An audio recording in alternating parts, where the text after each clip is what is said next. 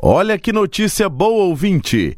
O Instituto Brasileiro de Geografia e Estatística, IBGE, prevê uma safra recorde de cereais, leguminosas e oleaginosas em 2022. A previsão é de 261 milhões de toneladas. Caso essa previsão se confirme, o Brasil vai encerrar o ano com 8,3 milhões de toneladas a mais na safra em relação à produção do ano passado.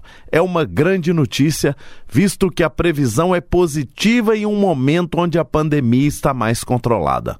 É um momento de crescimento para o nosso país e precisamos continuar trabalhando e lutando para que o Brasil tenha sua economia cada vez mais forte O agro tem sido uma grande alavanca de desenvolvimento do Brasil.